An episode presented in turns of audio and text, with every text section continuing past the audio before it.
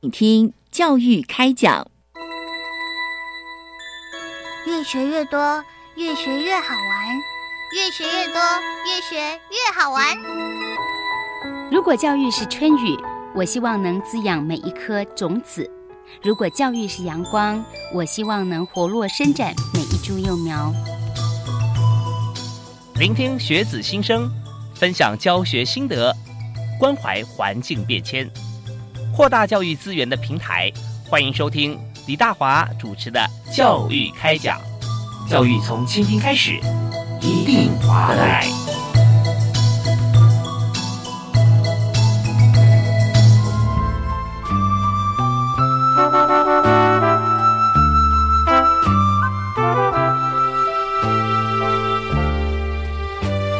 各位亲爱的听众朋友，大家晚安！非常欢迎您锁定教育广播电台，收听今天教育开讲节目。我是主持人李大华。我们在今天所谈的是，现在台湾哈，人活得非常快乐哈。但快乐定义每个人不一样，但起码呢，我们的健康跟我们的寿命都是不断的，平均寿命都不断增长。那在呃长寿的过程当中啊，我们不能只是年龄增长而已啊，我们常叫马齿徒长啊，那那不行。所以我们一定要呃，我们所学一定要与时俱进。所以在今天我们谈的话题啊，是乐龄学习。啊，而且我们有创新的策略。那在这边是由教育部终身教育司哈及玄奘文教基金会啊所这个支持哈我们的观点。特别我们邀请啊财团法人玄奘文教基金会啊玄奘银法书院的执行长林博文教授啊林博士来接受访问。好，主持人，各位听众，大家好。是我们谈起来，我们也是这个应该是老朋友啊。是啊，今天在这个地方见面，真是有缘分。是在玄奘大学，当时去我就记得在玄奘教课的时候，已经是一九九几年了哈。啊，是。对，那时候刚好成立的时候也差不多是九九七九八，差不多。我们民国八十七八七哈八六八六开始八六开始招生，对对。那在这个一路走过来，时间过得好快哈，很快。对，一下就这么多年，你都没有变。对，我要再再长进一点。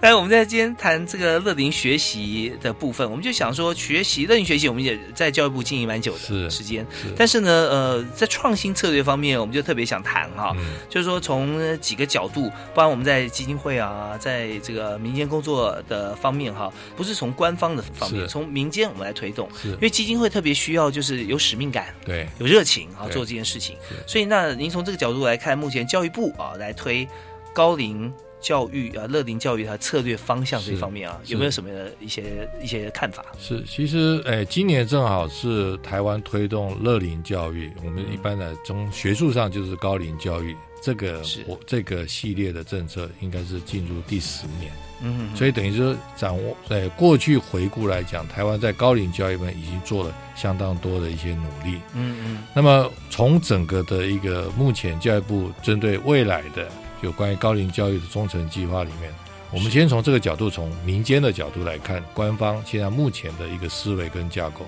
我认为看到很明确的三个不一样的一个思维。哦，第一个我们就看到就是说，对于所谓老化的这个观念呢。我们开始去正向的面对，这个就是说，我们过去对老这个东西是比较负面的，认为老就没有用了，包含说你必须从职场退休，那你就做所谓三等公民，等吃等睡，加上那个我们都不大愿意提的这个事情。第二个呢，我们会发现说，在老化的过程里面呢，其实我们不同的行业，你会发现退休的年龄。越来越早，甚至有一些也认为说，在人生适当的时候呢，他可以选择就是半退休的状态。所以所谓的活跃老化，这个的一个想法，在从联合国或者是世界卫生组织里面呢。开始去正向的从我们刚才提到对于老化的这个观念，积极的去提出说我们怎么样来活跃老化。嗯，那第三个就是说，那怎么样让你的这个老化的过程是一个成功的老化呢？那么在很多的一些文献里面呢，发现学习是一个最好的抗老药方。嗯，那过去我们林前部长林清江先生早期是把终身学习这个观念最早引入台湾的。是，那换言之，就是在整个国民教育普及、社会教育能够发达的情况之下，对于高龄教育这一块，嗯哼，从一个老化的过程里面呢，应该是怎么样来去做铺陈？嗯嗯，所以从这三个的一个趋势跟看法来讲，就是说政府其实是扮演一个领头羊的角色，在过去的十年，而且适时的在各部会里面也都跟跑，比如说呃社会处啊，就是地方政府社会处，还有所谓的这个长青学院。是。那么教会这一部分呢，尤其是应该是基督教教会这部分，他们最早提所谓的松宁大学、松年大学，都是对于一个在老化过程里面呢，希望能够普及的一个思考。不论是从所谓的宗教的一个系统里面，或者是从地方政府的一个邻里的一个铺陈角度上来看，确实这个部分留下了非常的具体的一个成果，而且是延续了。我们对于老化的一个论述的一个想法，嗯嗯，所以我们去看到说，从这个角度上来讲，像未来的十年，您提到说，那部里对于这一块有没有什么创新的方向？嗯，我从民间的角度看，其实政府在下一个十年的阶段里面呢，他特别看到也是有三个断层。OK，从这断层里面你会看到，就是说，那我们要怎么样从这里面创新？是第一个断层，就是说跨部会。跨部会的断层，也就是说，政府对于高龄是已经有体认了。除了少子女化是一个国安危机之外，对，看到日本的现象，更知道说，那高龄化会带来社会的冲击，尤其今年正式进入高龄社会，尤其高龄又加上少子女化，对，那这个高龄父母要不要照顾？怎么照顾？谁照顾？对，会不会影响他的工作？对，所以它不是只有过去说啊，教育部或者是社政部门的一个业务，它变成是所有的部门。他必须要去去推动的，针对这个问题要去做解决的。嗯，所以第一个断层就会发现，当政府开始以行政院的角度来看，当政府要开始来推这个事情的时候，各部会有各自的一个业务的出发点。嗯哼，但是呢，你就发现，在全面推动的时候呢，就缺乏一个比较整合性的一个角度上。这是我刚从民间看，它会要断，因为就我受众来讲，我 target group。政府有这么多资源下来，是就发现我一个热心的里长，或者是一个志工，或者是一个志愿团体，他就说：“哎，我必须要到处去申请这些经费。可能我一个地方是没有单一窗口，没有一个单一窗口。那但但是你说政府要搞个单一窗口，政府也不是没有办法说完完全全就可以从这个角度解。所以说我从民间看是第一个断层。是那第二个断层，你会发现呢，我们过去思维。你会你会想想看，就是说，我们设计这些相关政策的人，他毕竟不是已经老的人啊，他是不能将心比心，对，所以他是年轻人。我在有一个场合啊，在跟另外一个家庭教育基金会的董事长，我在跟他提的时候，他说：“伯文兄，以后你们不要提轻盈共学啊。”但我在提到所谓的这个这个创新，他说年轻人跟。这个银法族在一起叫轻盈共创。嗯嗯，他说你犯了这个本位的思考，应该叫迎亲共处。OK，所以在在政府部门设计这些 program 的执行者，他们都没退休过嘛？没有退休过，因为这还是青壮年，对青壮年了。对，所以这本位主义就想要说，从他的角度思考到你要为这个高龄者、民法族来服务的时候，其实你就需要先我们讲将心比心，对，先呃投射到他的处境、对对。年龄、需求、需求，再回头设计。对对对，所以换言之，大好像讲没有，就是他提供的产品是 one size fit all 啊哈哈，结果你会发现啊，他这断层在哪里？就是没有分龄分重。嗯，哎，我们有小学、幼稚园、中学、大学不同的学习的资源跟环境的配合。是，五十五岁到六十五岁，他需要什么课程？六十五到七十五需要什么课程？现在我们都讲八十八十几岁都是平均移民了，八十五，甚至有些已经像韩国跟日本的这个二零五零的这一百岁。所以我们可以想象说，未来在健康啊，或者是医疗的进步之下，我们的平均寿命会不断的增长。那你怎么可以去想象说，我只有一套课程？你可以想象，我们十年前或十五年前，所有的乐龄科推出来就是唱歌、卡拉 OK、插花。嗯，那你那是前从他没有去分龄跟分重，所以这个部分我们就看到的这个 one size 就是。在我们公务体系设计出来的课程，并没有办法贴近我们不同能力年龄程度。对，我们现在都要克制化，对啊，你这就 one size fits all，那 那怎么办呢？就是说是只有这一件大 free size，哎，free size 一点都不 free，啊我就都不会被绑住了，完全太松了，对不对？所以你会发现啊啊，对，你会注意啊，你到各基层去看，从民间看，为什么出来参加这些课程都是这些大婶儿，这这些阿嬷？为什么我们这些大叔大伯没有出来？嗯哼，就是这些课程对男性的人来讲，高龄者来讲，我不想参加。对，那那因为你的课程都是这样子嘛，嗯那那那什么样课程能够吸引我？比如说，呃，像红道基金会他们弄个不老骑士、哦，对，骑车骑重机、骑重机骑重机、环岛哎环岛，哎，对不对？不老骑士这个是不错的 啊。那又又比如说，我们现在在针对这些这些呃各类酒，我们弄棒球队、嗯垒球队。是是那垒球队当然女孩女性的长者比较不会的，但是男性他就容易凑奖，所以这就是民间他从这个断层里面看到的一、一个发想。OK。最后一个断层、最后一个断层呢，我们要听段音乐。好好 听段音乐回来继续请我们今天这位来宾啊是玄奘文教基金会林博文执行长啊，来谈从民间的这个呃角度哈，我们也是不断在推动这个银法族的学习，来看我们的政策，因为政策是经过全民的这个预算，然后专业人员的评估之后来推出的。但推出如果说能够推得更好，为什么呃不呢？对不对？所以我们就统合的来思考。我们稍后回来谈所谓三个断层里面第三项，要预习一下，而、复习一下啊。前面两项，第一个就是跨部会方面来整合资源的时候，缺乏了单一窗口，要让申请者跑到很多地方去，终于找到或终于还是没找到。好，第二个断层是说设计者哈都没有退休过哈，都就他没有办法从将心比心，从这个乐龄学习者的角度来思考，怎么样他愿意来参加。那第三个这个断层啊，我们听段音乐回来之后，继续请教一下林执行长。是好，马好，谢谢。谢谢谢谢。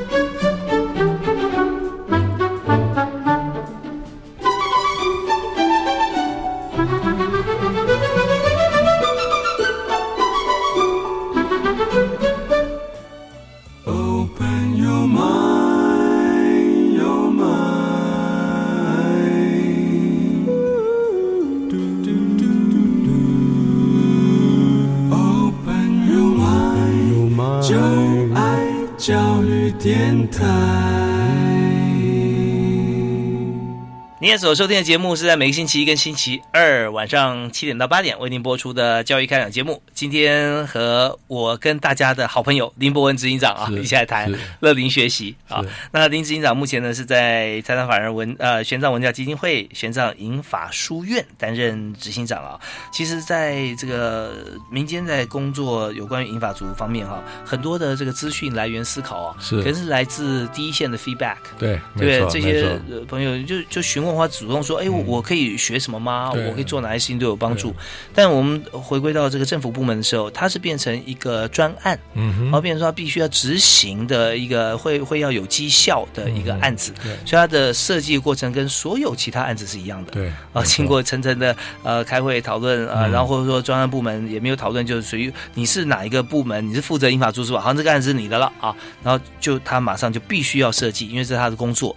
可是如果说他没有呃询问所有呃去做一些访谈啊设计出来的东西，就是他自己所想的，那呃这就会有盲点了哈、嗯那还有我们刚刚提到的第三个盲点是什么？啊第三个盲点就在于说，我们发现啊，我们既然是做教育，嗯。所以老师很重要。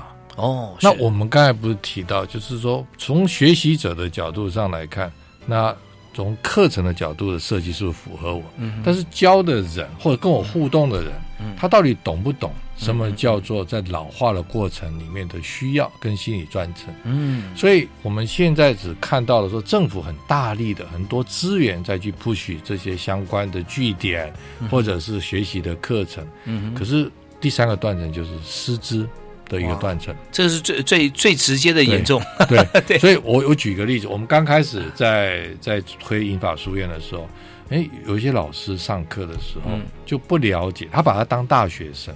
嗯那这些长辈你知道，他进来学习他是无龄的，就是没有年龄，他也不算教育程度的。嗯哼，他有一些是很有经验的人，呃很有人生丰富的经验。嗯有一些呢，基本上他来自不同的生活区块。是所以呢，有些老师碰都没碰过这个话题他有时候就照他大学上课的方式，啊，就说啊，那要考试，要有作业。嗯嗯，我跟你讲，第二天没有人来了。有压力，有压力的嘛。我今天来是来解脱的，我今天来是一个他的心理需求是这样子。结果呢，你你给他考试，说回去还要有作业，他就说那我就不来了。你当我几岁？是在你从这个这个教教学者的教师的培育的角度上来看，我们常常也是跟他讲说，比如有个心法，就是跟这些长辈们大家相处上课的时候，第一个你不要把它当做上课，嗯哼，那再一个你的沟通的方式呢，我们常常举一个简单例子，不要考试，对，考试回家不要有作业。呀，啊，然后最好呢，你不要，你最好上完课之后就给他一个作品。啊嗯，那这样的话，他有一个成就感成就感。啊，所以我们从这个角度上来看呢，其实部里，呃，尤其是特别教育部，呃，也看到了这样子的一个断层。因此呢，在我刚才提到，对于未来的十年的教育政策里面，就高龄教育政策、乐龄学习里面，非常强调两块，一个就自主学习团体。嗯所以自主学习团体就上过我们呃部里面这些开课的课程的这些长辈呢，他可以自己组成社团。哦是，那就是他们以老扶老，以老教老，就是大家都是同辈的。嗯，那这个就是回到我们刚才前面提的几个两个断层里面，就是有个同理心出现了。是那这个自主型性的学习团体呢，基本上在嘉义，在我们所谓中正大学的这个，他们在整个团队里面呢，也开始不断的去尝试去推动。那么现在主要是说，看到这个断层是也是因为我们刚才发现的这个原因，嗯所以从自主学习性团体也有。第二个呢，我们在找达人。嗯达人哦，你看嗯很多的长辈其实啊都。你我我都会退休，嗯那以后您可能就是广播达人。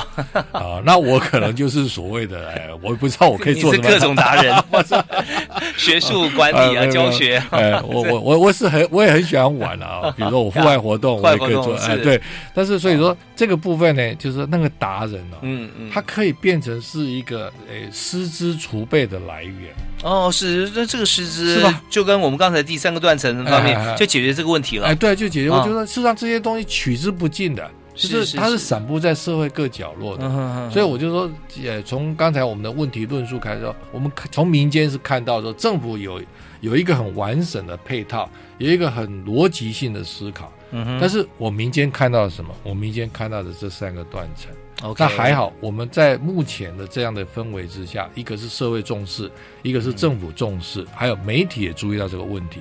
所以呢，在沟通上面，有关于这些断层的问题，大家都已经开始在思考不同的策略。这就是我们今天来谈乐龄教育或乐龄学习里面如何去创新的一个开始。嗯，OK，好，那我们现在就是说有这么多的问题的反应哈、嗯其实也可以从中间找到一个非常正向的观点，对，就是说为什么会这么多问题？嗯，因为大家重视了嘛。对，没错，没错，没重视，根本这问题我不管你，哎对不对？就啊，你你你家的事，你们去高乐林学，你去乐吧。哎那呃，我们去做我们的。对就现在不是哦，现在刚刚提到的啊，政府重视，社会重视，重视媒体也重视。台湾媒体哦，真的是没什么话讲啊！我在哎媒体工作这么多年，我现在教育广播电台也是个媒体。是那我觉得教育电台是一个非常优质的媒体，是没错，因为它会呃把大家最关系最密切的事情，没错，教育嘛，啊教育还有资源的提供，对，还有未来的发展哎，啊，全部很有系统的告诉大家。是是，可是我们很多其他的媒体哈，嗯。新闻媒体，包括我之前所工作过的多所媒体，大家就谈起来很无奈。嗯无奈什么呢？就是现在因为商业媒体都需要收视率，是是，所以收视率的这个累积哈，嗯。它不在于说它知识观念累积，而是在于时间不转台的时间越长越好。，嗯那什么样情况不转台呢？嗯。就是画面惊悚啦，或话题辛辣啦，我们有不见得有营养，但是你却一直锁定它，对或者说呃，在在上面呈现的不管是主播还是主持人，对，他可能是外形重于内涵。是是啊是，但很多是内外兼具，是很多是这样子，我们必须要要说。但是，呃，由于收视率的关系，会让这个媒体的内容空泛啊，嗯很空乏。但是也因为媒体啊，大家这么关注啊，很普遍。你看一个不大的地方，台湾。我说出来，大家可能不相信，没算过，有新闻台或有有新闻性质的电视台超过二十个，哦，这么多 资讯爆炸，然后大家一有什么画面啊，又有什么呃天灾地变、人祸车祸，全部报一模一样的东西，八卦的。那最近有我我发现它有个极大的一个好处，嗯。让所有的在生活在这个区块的人天天在 think，彼此同步，没有落差，没有落差，对对对对。那我们就凡事我们都要看优点了啊，缺点要改进，优点我们要运用。所以我觉得这边刚提到说媒体也重视的时候，就大家对乐龄没落差的一起重视，是没错没错。所以那如果说有这样子一个呃资源啊，就是说大家重视乐龄，觉得说啊真的是我们需要去去呃去关注的部分的时候，那接下来然后呢？就是我们怎么关注？对，就是有哪些建议？对，就是他怎么样可以做得更好？对，没错。好，我想也是刚才就顺着大华就讲，第一个政府是重视的。嗯哼。政府怎么重视？我们现在看到一个趋势，当中央有一个各部会的政策之后，地方政府的百里侯，嗯，他们就会从刚才讲单一窗口的去思考。啊哈。比如说，我举例新北市政府是。或者以及台中市政府，嗯哼，那么这两个地方政府呢，开始会从所谓的需求者的角度去思考，假使我老了，我怎么样面对老？嗯，所以这里面呢，就有各种需要有社会的资源、医疗的资源、休闲的资源，它可以在一个单一的这个网页上面、网站上面，它可以去满足。那这个就代表说，哎，政府的一个思维，他也看到了这个点。那跟民众最有感的，倒不是中央政府这一块，而是地方政府，因为他是直接去做 policy deliver 的。是，所以从这个角度上来看呢，我们从这里面看到一个希望，说说有些政府、地方政府已经开始跨步往前走了。嗯然后呢，如何把这中央政府的资源跟民间。在地方上的资源跟特色，把它结合在一起，我们发现政府在未来的这个目前的做法上，已经开始在去做领头羊的角度。OK，所以这方面很重要，就是说，尤其我们做很多事情要看 last mile。呀呀，前面做的都做的多漂亮、多风光，但最后没有到达你说要服务的 TA 这边，那等于说好像功效大打折扣。是是是。所以刚刚这边提到很重要一点哦，那个林伯文教授啊，林执行长也提到。新北市跟台中市举这两个例子，第一点我们要看到说不分蓝绿，不分蓝绿，不分蓝绿。如果任何事情你一分蓝绿，那完了，没有完了，对，什么都不要做了，不要做了。尤其最民生基础的东西啊，它没有什么蓝绿之分，是是，因为它从中央政策到了地方百里侯啊，县市首长到他底下规划出来各局处，但这个跟民政局有关系啦，或者跟教育局、社会局都有关系，有关系。整合在一起啊，或者说多局处它。都是同一个网页，对。啊，规规划出来你如果说直接上网的话，就会看到对乐龄高龄啊相关的。但另外一边实体，这这是这是等下虚拟的吧？虚拟的。实体就要透过我们也是选出来，那那就变成百夫长了。啊对，百夫长，百夫长，对，就这个村里长，村里长，村里长李干事，他会接触到每一位，对，因为这关系到你说政治民主政治，我们要取其优点，选票就在那边嘛，是是，对，你要服务每一家，是是 没错，那你就要把这些资源全部导入，对，或者说单一窗口的话，就找里长，对，我要我需要什么这个高定的资源，我就找里长，他他就是单一窗口，没错，那这样好，那里长就要整合所有。现在县政府的对。乐龄资源，哎对，那这一点我们现在呃应该是最正确的方向啊，是没有错。那有没有一些例子，或者说我们看有哪些做法哈？我们也在建议，我们也是听完音乐回来之后，我们继续请教今天的特别来宾啊，玄奘基金会的林博文林执行长。好，马上回来。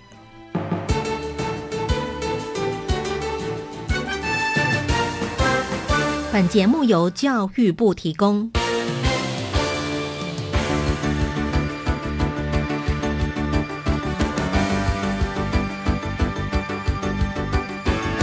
最详尽的政策解说都在教育开讲，教育开讲，教育开讲，都在教育开讲。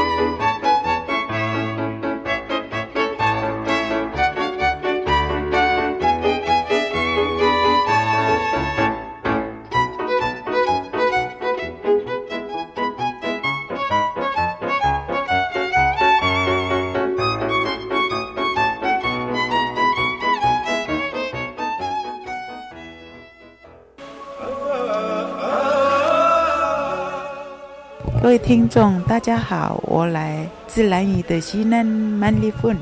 我知道现在是一个国际化的时代，可是我不知道要怎么教我的小孩讲英文。还好我的小孩在学校，老师会用网络播教育电台的节目，让他们学英文，让我很放心。欢迎大家来到兰屿玩哦。享受安全戏水，要先学水中自救四招。第一招，拍打水面，双手水平举起，向下平拍水面，并大声呼救。第二招，运用漂浮物，脱下身上的衣物，从头后向前抛，让衣物充满空气，形成浮具。第三招，水母漂，深吸一口气，手与脚向下自然伸直，并将身体放松。第四招，仰漂，全身放松，吸满气后，头部慢慢往后仰。以上广告由教育部体育署提供。零一八普利马艺术奖暨表演创作真线开跑，报名日期自六月一号到六月三十号为止，不限创作的主题与形式，总奖金两百八十万元。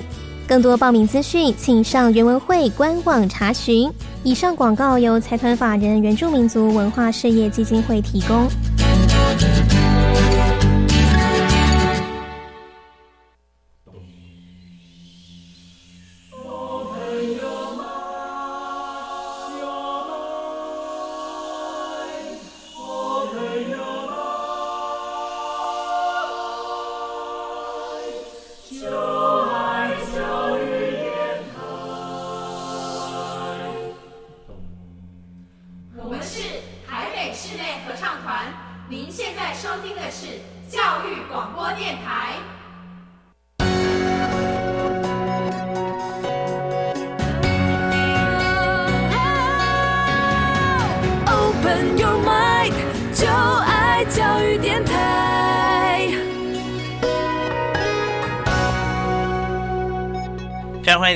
在每个星期一跟星期二啊，持续的锁定我们的节目《教育开讲》。我们所播出的频道是国立教育广播电台，那也非常欢迎您随时锁定我们频道啊，在网络上也可以收听。那今天为大家所这个探讨的主题啊，是教育部中教司终身教育司所这个经营哈、乐龄学习。那乐龄学习其实在全台湾各地，我们有看到呃很多地方，像是一些社区哈、呃，之前也都有在推动啊，但是推动方法其实我们经过很多的这个重组啦、创新啦。那我们今天就来做一个整体的一个建议跟检视啊，就我们邀请到玄奘文教基金会的执行长林博文林执行长啊，来跟我们来一起探讨啊。啊，因为执行长长期以来也在教育工作方面哈、这个琢磨甚深啊，做英才无数不。知道哪里有机会参与教育工作，希望不要误人子弟。没有，完全没有啊！这 我们的这个上过您课的同学啊，都非常优秀啊。那因为现在真的发觉，身教比言教更重要是没有错，啊。没有错。对啊，所以执行长啊，这个班上啊，这这个同学其实都很喜欢上他的课，尤其又在学校担任这个校长的工作哈。所以我们就看到巨细靡遗，我们来看很多事情做事啊，也要讲究他的方法，然后才能看到效率嘛。嗯那以乐林学习这边有些情况，我们就看到说他的效率跟其他的教学不太一样不。太一样。效率是看到他上课者的精神，是啊，就是说他喜欢来上课，而且觉得说他上课不只是说他学到东西，有时候这些乐龄高龄者，他觉得他上课有贡献，对，像这样子的成效反而更好。是啊，所以在很多的这个乐龄学习中心啊，或者这些课程，我们发现说，有些有些这个高龄长者，他觉得在这边他可以有自我实现的这个空间，嗯他就很爱来上课。对，所以换句话讲，刚才这个林执行长有提到说，你给他功课、给他作业，还要给他考试，他不来了啊，没错。他觉得这非我专长。哎哎哎哎哎 对，所以就很多的供需之间啊，有时候很吊诡的，它是可以互换位置的是啊。那还有一些其实过往哈、嗯。就有脉络可循，对，因为人从出生到老化，这是一个呃亘古不变的一个一个循环，是，所以这个呃高龄的这个事情哈一直存在，嗯，所以在过往政府也有去面对像这样子的问题，他们也有一些好的做法，我们可以汲取嘛，是。嗯。呀，所以所以这个部分，其实我们在看呢、我我在实物上的理解上，嗯。其实最早我们都知道，台湾是从农村社会变成工业社会，嗯哼。所以农村里面也有所谓老化的问题。嗯。那政府那个时候在农业农政部门呢，就有所谓我们讲过去我们做小时候的，嗯。就有所谓的事件会，嗯哼，或者是家政班。是，那其实参加世建会跟家政班，随着农村老化的过程，这些班队里面的课程跟内容是非常符合乡村型的长者的一个需要。快四十多年，那时候世建会群帮我们解释一下，因为很多年轻朋友可能不太对对。世建会不是打打麻将，对。不是不是打麻将，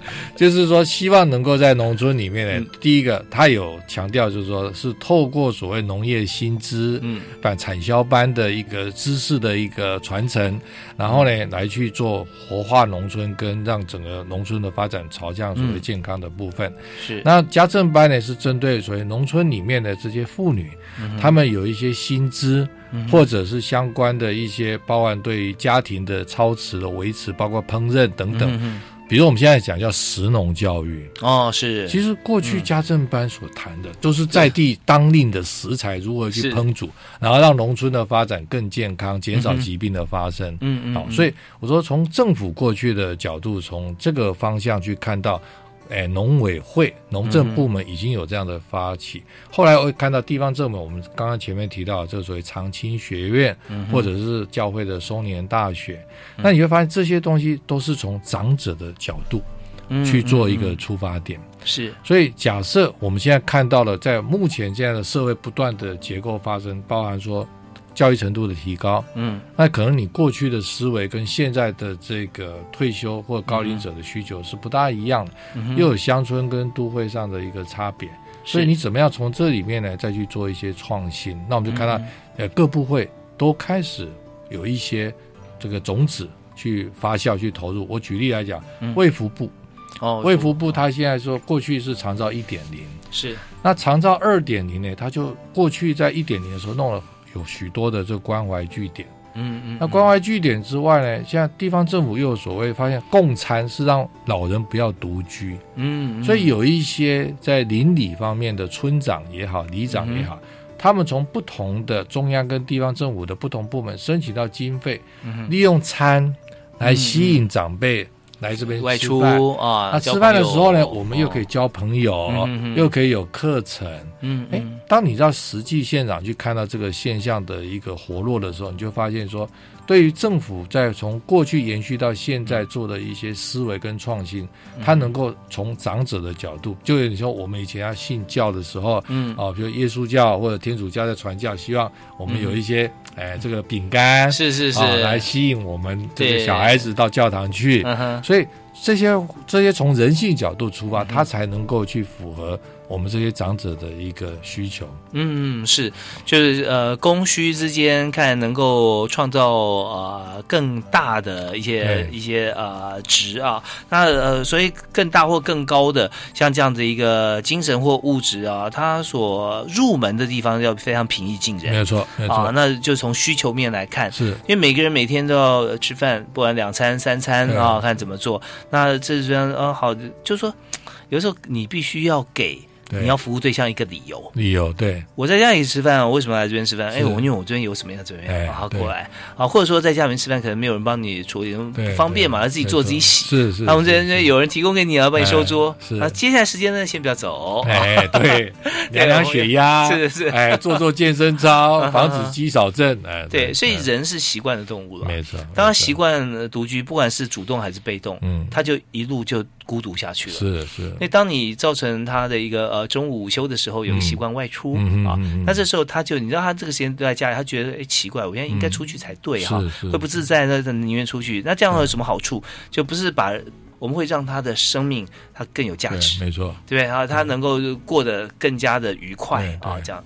那所以其实我觉得做这也是功德啊，也是有使命感，使命感啊。因为你让这些长辈他愿意走出来，嗯嗯，相对的这些长辈在孤老的过程里面，这些负面因素就降低了。因为人都是群居的动物，嗯哼，所以我们在发现老化的相关文献里面呢，就发现就是社群关系是很重要的。嗯嗯，假使一个退休的人，他足不出户，他的平均余命跟热衷参与社群活动、学习的一个这个族群，他基本上是相对是比较弱势的。就是说，他基本上可能面对很很快的病痛、卧床期都相对参加社群活动。所以我们刚才讲，对高龄教育的思考，不是过去我们认为它是一个呃专业的教育，它是您如刚才如你讲说，它是一个自我实现满足的教育。嗯所以它的教育方式呢，比如说我刚才提到，我们在过去在基金会在推动的时候的乐林大学跟英法书院，我们会让长辈自己当讲师。嗯嗯，我们过去有一位阿嬷，她是一个诗都不认识，嗯哼，然后他在凤鸣广播电台当播音员。嗯。然后我们就因为他很会讲闽南语的书，这个俚语，嗯所以我们让他上一堂课。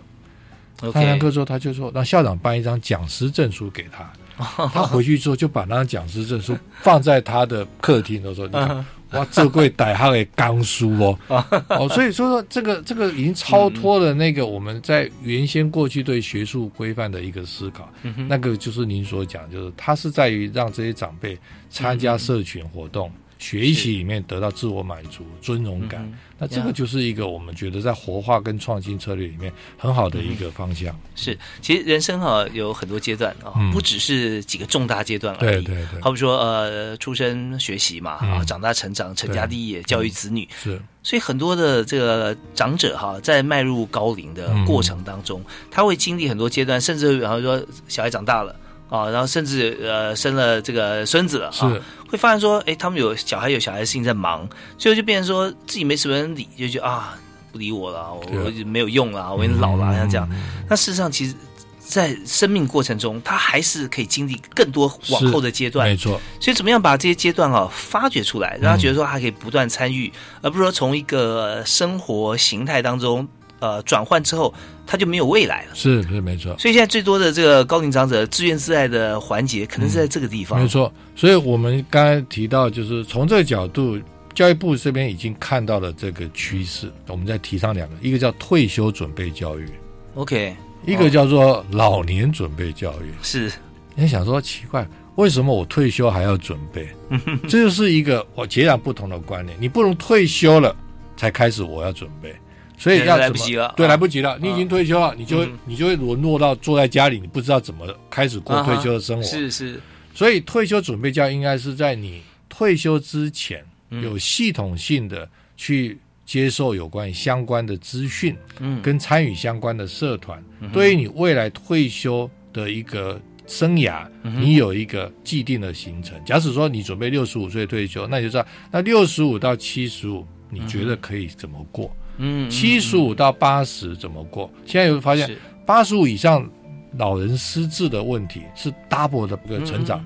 思考的对呃 item 减少了。哎，所以你会发现说，这个过程你一定要先有一个这个 background 的 knowledge，、嗯然后相对的你才可以 step by step 去做生涯规划。是是所以我觉得嗯。部里现在推这个观念是非常重要，而且我们现在基金会也不断的在各种场合告诉这个人力资源的部门的主管说，退休准备教育一定要提早。OK，好，那我现在这边很好奇了，哎就是说，呃，退休准备教育，它让我们感觉它是一个一个教育的一个过程，过程对，它到底要怎么教育？他上什么课？是，这就是我们大家都说，对，我就想说 啊，那那还有老年准备教育，我我要上什么课？花多少时间哎啊？那真的到了呃退休以后，他能够怎么做啊？是是我们最后还有一段时间，我们听段音乐回来谈。好好好聊。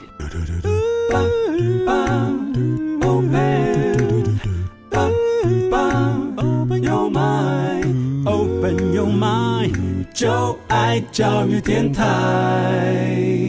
嘟嘟嘟嘟，Super Duper。今天我们谈这个话题啊，非常有意思啊，因为教育是永无止境，学活到老学到老哈，一直到最后一天、啊、都可以学。对，没有错，没有错。所以我们今天邀请到林博文林执行长啊，他目前是在玄奘文教基金会啊担任执行长。那么在呃这样过程里面，一直持续在呃推动自己想做的事业，协助政府啊。是所以，我们今天在这个议题就是来看，从民间角度来看，终身教育司在教育部啊，或者政府部门，甚至是各个不同的县市政府啊，他们所做的一些跟英法族有关系的教育课程，刚好提出来几个像思维啊、啊断层跟建议。我们现在就归总到最后啊，大家也最想知道。是如果在迈向老年过程中，现在每一位听众朋友哦都是哦，哈、嗯包括我们的子女都是哦，是出生就迈向老年哦，那在退休之前，嗯，怎么准备？你刚提到说有两个啊，一个是是退休准备教育跟老年老年准备教育育，是没有错。从退休之前多早要开始进行？那上什么课啊？这个教育是，呃，我在这个基金会在推动跟大学合作做所谓银法书院。其实银法书院就是在理论上跟实物上去整合，如何来推动什么叫退休准备教育，什么叫老年准备教育。所以退休准备教育，第一个您的问题就是啊多早前开始做？是。一般在理论上相对，你什么时候开始准备退休，那个念头一起来的时候，其实就是一个时间点。比方我现在预设说五年以后，甚至八年后退休，我有这个想法，我就可以去。对。完完全全是这样，所以他不是说啊，我要三年前有一个什么一个脐橙规划，他不是所谓正规教育的这种思考。是，所以当你这个念头起来的时候，那退休到底他要准备什么东西？就是你问的第二个问题。嗯哼，你会想象，假使你的平均余命，嗯，你想应该我的身体状况，我可以活到八十五岁。是，那八十五岁你还想第二个问题，你准备生多久的病？哦。你要卧床期卧多久？比如最健康的成功老化，北欧的经验，当然医学上也有不同的见解，就是十二天、十四天，就是到最后卧病的时候，那这样说就是很很安宁的，包括现在很多的安宁的一种疗法，你就可以顺利的成功老化，就羽化成仙了。啊哈哈！那你你从这个角度上，那我设定我要活到八十五岁，嗯，那你要设定说，那你第二段你前面。那个卧病期，你打算要缩短到多少？嗯，这个就是我们先设定我的学习目标啊，对对不对？人生定目标是非常重要，很重要了。有有目标才有理想，对 对。然后把这个目标往前推，那你就知道开始要去准备几项。第一个，你钱够不够嘛？OK。所以理财，理财，包括民间企业这些东西的这个资源都够的。那你如何确保自己要什么样的一个生活？这个是每一个人他自己最 personal 要去做思考的问题。因为你要想象，你不能再说养儿防老，是。所以现在金融商品部门就是以房养老，那就代表说你要一个稳定的经济基础。嗯嗯。你靠年金、靠退休金还补不足窗口的话，那你要什么样的理财观？这是第一个。OK。第二个，健康如何管理？是，那我们工工作在忙，根本不会去想那么多。说结果你会发现，等到你一退下来，你不知道怎么样保养你的身体。哦，那时候这退休以后发觉说，原来你这个卧病时间极长啊，那就不行了。那就是因为你前面你没有知道保养厂是怎么样保养车子的。嗯嗯嗯。包括我们知道老化里面第一个会出现的，这个叫所谓肌少症。嗯，肌肉少了。那你没有上健身房的习惯，你让你的肌肉就自然的流失，那最后你就产生骨质疏松了，就会跌倒了。嗯，跌倒完你就麻烦大了，大家都知道，后面所有的病状都出来了。是是，一跌倒啊，只要你的呃行动不便，然后坐轮椅是轮椅是很发达，轮椅越坐越好。可是你的人际关系就从此断线了。对对对，因为很多地方不能去，然后该说不能说啊。没错。你就对整个这个心灰意冷了。没错，好，那那这个部分就是我们谈的健康观。第三个就是要学习，学什么呢？你想想看，退休是人生真正的黄金岁月。是，假使你经济好了，你身体好了，嗯，你想做什么，那就是你下一个梦想的实现。嗯，所以你有那个梦想之后，人就活着有希望了。是，很多人在老化过程是失败，因为他觉得他什么都没兴趣了。嗯，啊，这是从。退休准备至少先从这三个教，那老年准备教育就开始要认识疾病，OK，认识生命的价值。我举一个老人教育里面，我们现在目前推的课程，你知道怎么写遗嘱吗？哦，这个有听过这样子的概念，但没有认真去学。好，那就像我们在课程里面说，生遗嘱要四种遗嘱，一个是生命的遗嘱，嗯哼，就是叫我们一般讲家训。是啊，你你希望立下什么？立功、立德、立言。你希望能够给后代了解你的价值观。那你要在你的老年准备的时候，你要去思考沉淀这个问题。OK。第二个医嘱，你想怎么死？前一阵不是傅达人先生哦，是是，包括琼瑶女士，他们面对到这些悲惨的一个情况的时候，他们就想要怎么样了结自己的生命。嗯哼，所以你对于所谓的目前医疗环境之下安宁的病房跟所谓预立医嘱的一个条件之下，嗯，你应该先做好目前这卫生福利部他们在推动的这些相关的医疗措施。嗯嗯，那这个就是老年准备教育里面。已经碰到这个问题，已经碰到死这个问题了。是，那第三个就是法律的遗嘱。所以一般人讲说，我干嘛写遗嘱？其实我们发现现在社会新闻那么多，都是生前没交代好。对，不管你是多有钱或多没有钱，没有钱也就算了，可是心里也会不舒服。只要你有兄弟姐妹，对对不对？包括还这个以后爸爸的钱谁要付，负债谁要付，所以这个东西你必须把你的这个法律方面的相关的知识齐备了，你才能够知道。最后一个叫做自己人生的生命故事绘本，哦，就是你有人也可以写自传，但是我不会写自传啊。所以你应该把过去你想留下来的东西的回忆，嗯嗯，然后呢做成一本生命的绘本，嗯哼，这个叫我们所讲的，除了前面的那个伦理的遗嘱之外，最后你要留下来一本生命的绘本，嗯哼，供自己在老化的过程里面回忆你这辈子是怎么走过来的，这是很有疗愈的。是呃，也让自己对自己这一生有个醒思，是啊，是，我这辈子过得值不值得？对。啊，我是不是有什么事还没做？对，有时候这个遗嘱不是说真的，你立完第二天就就再见了。没有，对是你立立的时候，哎它重点是过程，你在立的过程里面，对会有很多的反思。是没有错。也许你就因为立这个遗嘱啊，你第二天脱胎换骨变另外哎，一个人。是啊，是啊，你你又产生 浴火重生 Renew renew，对对 renew 了 Reset recharge recharge，对，就会有很多你的啊，本来很重要，早早就该做的事情，我还没做哎，是是，对，不做很遗憾的这样子错，。没有错。哇，所以这个老年准备，我我刚本来想说这个退休退休准备哈、哎是很重要，后来发觉这个老年准备更重要。老年准备就是你如何面对死这个事情。对对对，虽然我呃，大家常呃常会有，也许有些人看过那句话，我对觉得蛮有道理的。哎我既然来到这个世界上，就没想到活着回去。哎，是啊，是啊，是啊，是啊，是啊很豪气啊！我豪气，我勇往直前，对不对？哎勇往直前有什么是不能做的哎？Nothing to 对 lose，就是一个生命嘛，对哈。所以那但是当你有这个生命的时候，你有想法，但是这想法可能过去有，但现在淡忘了。是它是个非常高的一个目标。对，你你在回想的时候，如果你想到了，那恭喜你，是赶快拿回来，我们做一下。没有错，没有错。所以我们说善终嘛，善终。对，您刚提的第一个是生命的遗嘱哈。对那那个是生命遗嘱就是说，我们觉得很多会写一些家训，想跟家训孩子讲的话。我想每一个当父母亲的，他累积了他人生的经验之后，有时候孩子不想听，嗯哼哼，那你也没有那个习惯，在做亲子这个互动的时候去讲这些人生大道理，那你就自己把它写下来。嗯嗯嗯，OK，写下来，可能他到最后在翻你东西的时候，他看到了。呀。对，所以这这个时候，他会从另外一个人，对，其实是你自己，是但是另外一个人的对。另外另外角度去哎认识他的父母亲。所以我啊们看很多电影，就是发现，当子女在清理父母亲遗物的时候，嗯看到了父亲写的或母亲写的，是。对于孩子的启发嗯更胜千言万语。真的真的，甚至现在这个影音时代，对。我们可以录一段，我要录一段，哎，录一段，然后放着，哎。然后时空胶囊，对，时空胶囊，啊对。啊。如果说你自己觉得哎奇怪，我本来预计五年之后，我现在还很健康，啊你还可以大家看一看 你还可以 revise 对，我重录啊。哎。然后最后第四项就是说，呃，人生故事了哈，哎自己人生生命故事。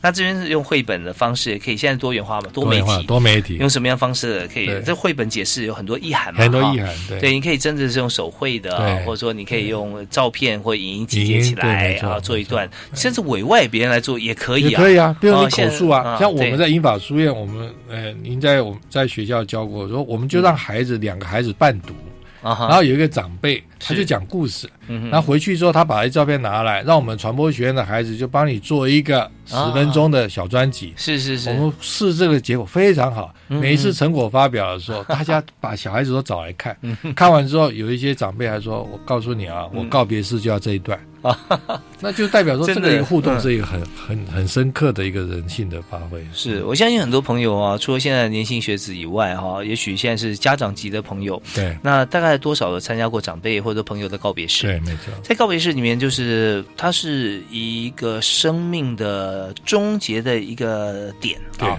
在这个点上可以说让大家都来呃回忆它回忆对啊都来看。可是想说，就是一张照片放在前面让人回忆嘛，嗯啊，或者说有一些的这个呃祭文哈，嗯会让大家看到，会知道说他生平就如此而已嘛。好像对现在的我们呃传播阅读的一些载具来讲，好像说太不够丰富了。是没错。那如果有哪些是又有效率，又可以很直接的告诉大家说，呃，这这位朋友，或者说我的父亲，甚至说我自己想告诉你，我这辈子有什么？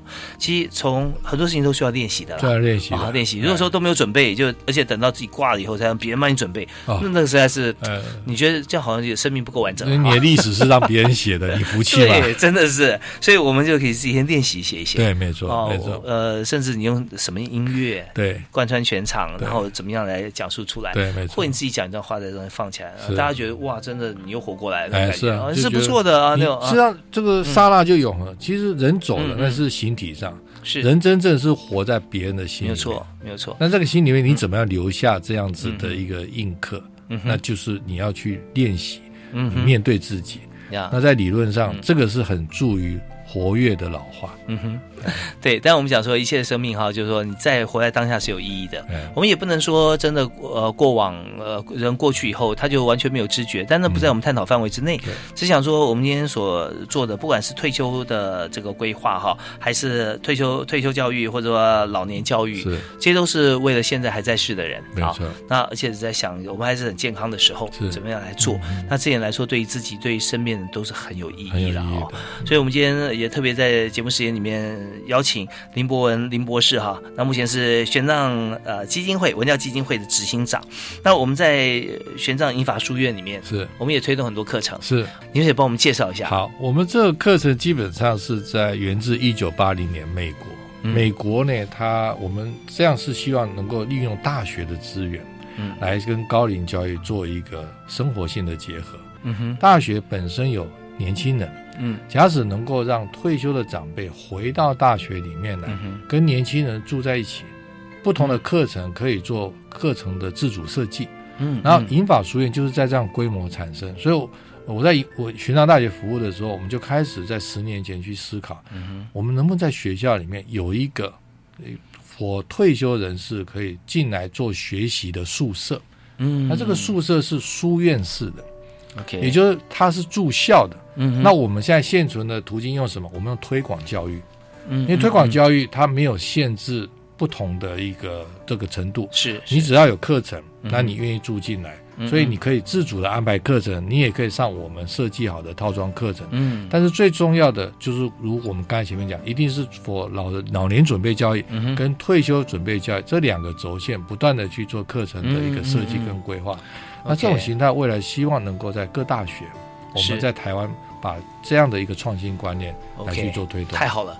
那么费用呢？费用的话，我们现在是希望在所谓的这个大家都可以付得起的情况之下，因为过去政府都是政府补助，嗯，那这没有办法，这个不长远不不长远，嗯。所以我们还是回到我们现在讲，我们有短期的，嗯。也有长期的，我们算学分费多少钱，然后住宿费是多少钱，嗯，这要看。假如各位听众朋友有兴趣，我们在下半年嗯就会开始陆陆续续的推出这些课程。OK 哎。好，那些呃，包含课程的这个学费啦，哦，哎住宿费啦，我们在网络上会公布哎啊。那这方面因为都是为这所有朋友来着想，他没有什么盈利的目的啊。嗯那所以这方面大家就可以去思考。那我们刚刚讲到这个最重要的两点哈，我们回归就是人要活得开心啊，嗯越老越开心，有两点很重要，第一个就是健康，是这一定是很重要的哈。那第二个就是呃。我们自主的经费，啊，对啊我们还可以有钱可以来上课来住宿。它虽然不是很大的钱，嗯。但是起码我们有这样这个对余裕可以运用啊。好，那所以最后呃。有一句布农族的问话用语哈，哎那我呃给大家来做个 ending 哈。那这个用语呢，其实就是我们讲说，哎汉人哈，原来就就闽南语假爸呗，啊，假爸呗，吃饱吗？哎郭宇你好吗？啊那在布农族他们问的哈，呃叫做呃乌丽娜。乌丽娜。啊，米呼米桑，米呼米桑啊，你还在呼吸吗？这是高金素梅委员有时候我们交流的时候，他是讲说，所有这个主语里面，他觉得最最推崇这一句啊。你如果连呼吸都没有，你还要谈什么？啊是是对是 然后也很实际，你吃饱没有客套一下，活着就是一个价值。对，哎所以我们常常要多运动啊，让呼吸变自然的事，不要想说，啊用力呼吸，你才会觉得有气进来啊，那是不行的。所以运动也很重要。是我们今天非常非常感谢林伯文教授啊，接受我们访问啊，谢谢。他目前是在玄奘文教基金会担任执行长，也欢迎大家多跟他联系啊。谢谢，谢谢，谢谢收听，我们下次再会啊，拜拜。